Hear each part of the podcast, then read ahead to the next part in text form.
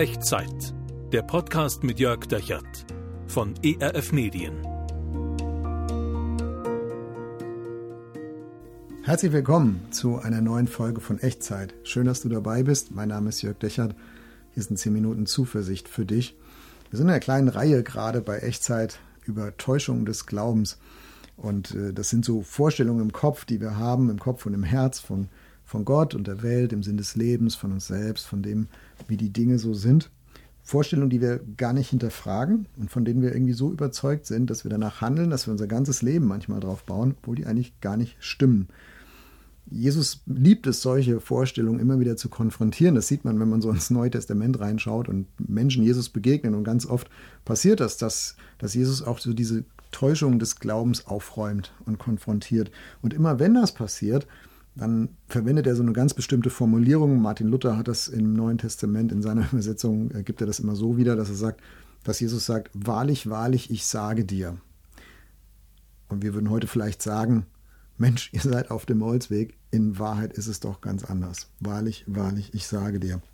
Und heute, heute würde ich mit dir gerne noch ein zweites Mal auf diese Begegnung schauen, die wir in der letzten Echtzeitfolge schon hatten. Jesus und Nikodemus. Nikodemus, das war so ein gebildeter Theologe damals zur Zeit von Jesus, jemand, der versucht hat, so den Berg des Wissens und der Tugend zu erklimmen, um zu Gott zu kommen. Und in der letzten Folge haben wir darüber nachgedacht, wie Jesus diesem Nikodemus sagt, hey, das brauchst du gar nicht, das funktioniert auch nicht, sondern wenn du Gott erkennen willst, wenn du Gott erfahren willst, dann ist das ein Neuanfang des Vertrauens, so wie ein Neugeborenes sich auf die Welt einlassen muss. Und dann reden die beiden weiter miteinander, wie das bei Theologen dann so ist. Das sind ja meistens keine kurzen Gespräche.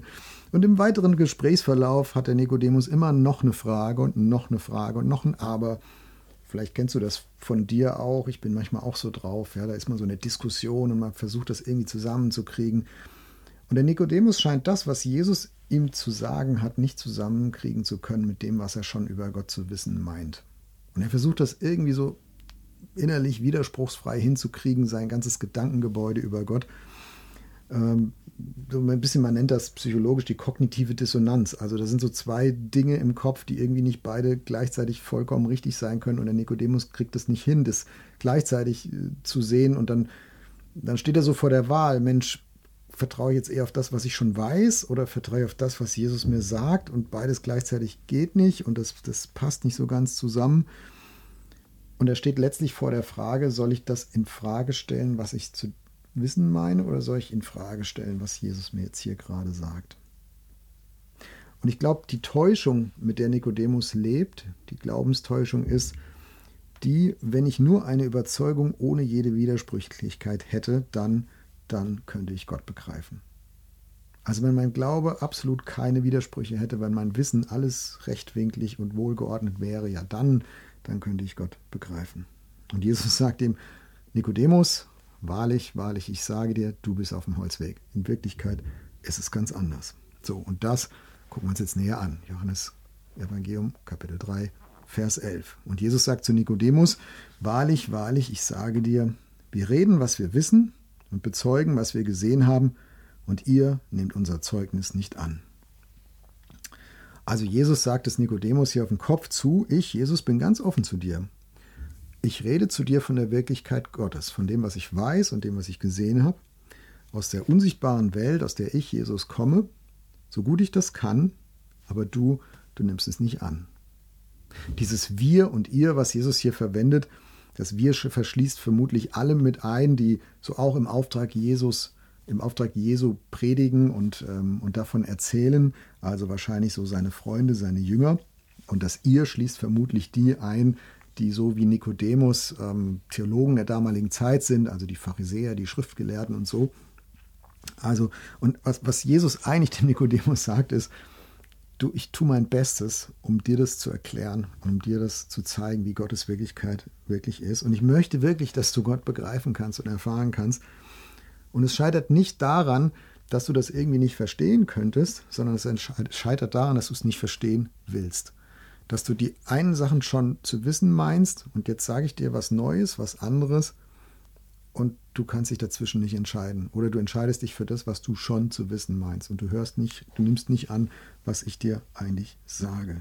Du bist in dieser kognitiven Dissonanz und du stellst in Frage, was ich dir sage und nicht das, was du schon zu wissen meinst. Und solange du das tust, Nikodemus, kannst du Gott nicht erkennen. Huh, das finde ich hart, sowas gesagt zu bekommen, sowas auch zu realisieren, diese Täuschung bei sich selbst zu merken. Wie ist das bei dir? Gibt es da Dinge, die du über Gott zu wissen meinst und du merkst, so richtig passt es nicht? Dem, was, was du von Jesus so hörst und liest, was er dir sagt, das kriegst du nicht so richtig zusammen. Und du müsstest eigentlich die Absolutheit deines bisherigen Wissens in Frage stellen. Oder du müsstest Jesus in Frage stellen, in dem, was er jetzt zu sagen hat. Ich möchte dir heute Mut machen. Du kannst Jesus glauben. Du kannst Jesus vertrauen. Wenn du auf diesem Weg zu Gott feststeckst, dann stell mal für einen Moment auf die Seite, was du zu wissen meinst. Lass mal diese Absolutheit, den, den, den Anspruch los, dass es das alles absolut wahr und richtig sein muss, was du da weißt. Lies mal neu in der Bibel, neu im Neuen Testament. Hör mal neu hin auf das, was Jesus da sagt, zu den Menschen seiner Zeit und auch zu dir und zu mir heute. Und dann glaube Jesus. Vertraue ihm in dem, was er da sagt. Ich glaube, Gott öffnet sich nicht unserer Überzeugtheit, unserer Überzeugung, sondern unserem Vertrauen. Gott öffnet sich nicht unserer Überzeugung, sondern unserem Vertrauen. Und ich lade dich ein, das jetzt Jesus mal auszudrücken, mal zu sagen, in einem ganz einfachen Gebet. Ich bete das gern mit dir, wenn du möchtest. Kling dich ein in das, was du mich sagen hörst, mach so zu deinem Gebet. Wir beten. Jesus, manchmal kriege ich das nicht zusammen. Das, was ich schon meine, über Gott zu wissen und gelernt zu haben und zu denken. Und das, was du dann sagst. Das, was du mir dann zeigst. Und ich bitte dich, dass du mir jetzt hilfst, mal auf die Seite zu stellen, was ich schon weiß und damit okay zu sein, dass das vielleicht gar nicht alles absolut richtig sein muss und neu hinzuhören auf das, was du zu sagen hast. Herr, ich stelle meine Überzeugung auf die Seite, weil ich dir vertrauen will und weil ich neu hören will, was du sagst. Bitte hilf mir, dich zu verstehen. Amen. Wie ist das bei dir? Was, was stellst du auf die Seite? Wo bist du in so einer kognitiven Dissonanz drin? Wenn du magst, schreib mir gerne entweder unten in die Kommentare oder per E-Mail an echtzeit.erf.de. Ich freue mich, von dir zu hören. Und ich möchte es mitgeben in deine neue Woche als Ermutigung. Wenn ein Wissen über Gott und das, was du von Jesus hörst, nicht zusammenpasst, dann stell mal für einen Moment dein Wissen über Gott auf die Seite. Du kannst Jesus glauben. Denn Gott öffnet sich nicht deiner Überzeugung, sondern deinem Vertrauen. Und das macht er gerne. Und seinen Segen, den gibt er dir gerne auch mit in deine neue Woche. Und ich möchte den aussprechen und für dich sprechen, dich segnen. Gott, der Herr, segne dich und behüte dich. Gott, lasse sein Angesicht leuchten über dir und sei dir gnädig. Gott, erhebe sein Angesicht über dich und schenke dir seinen Frieden. Amen. Das war Echtzeit. Zehn Minuten Zuversicht für dich. Der Podcast mit Jörg Dechert von ERF Medien.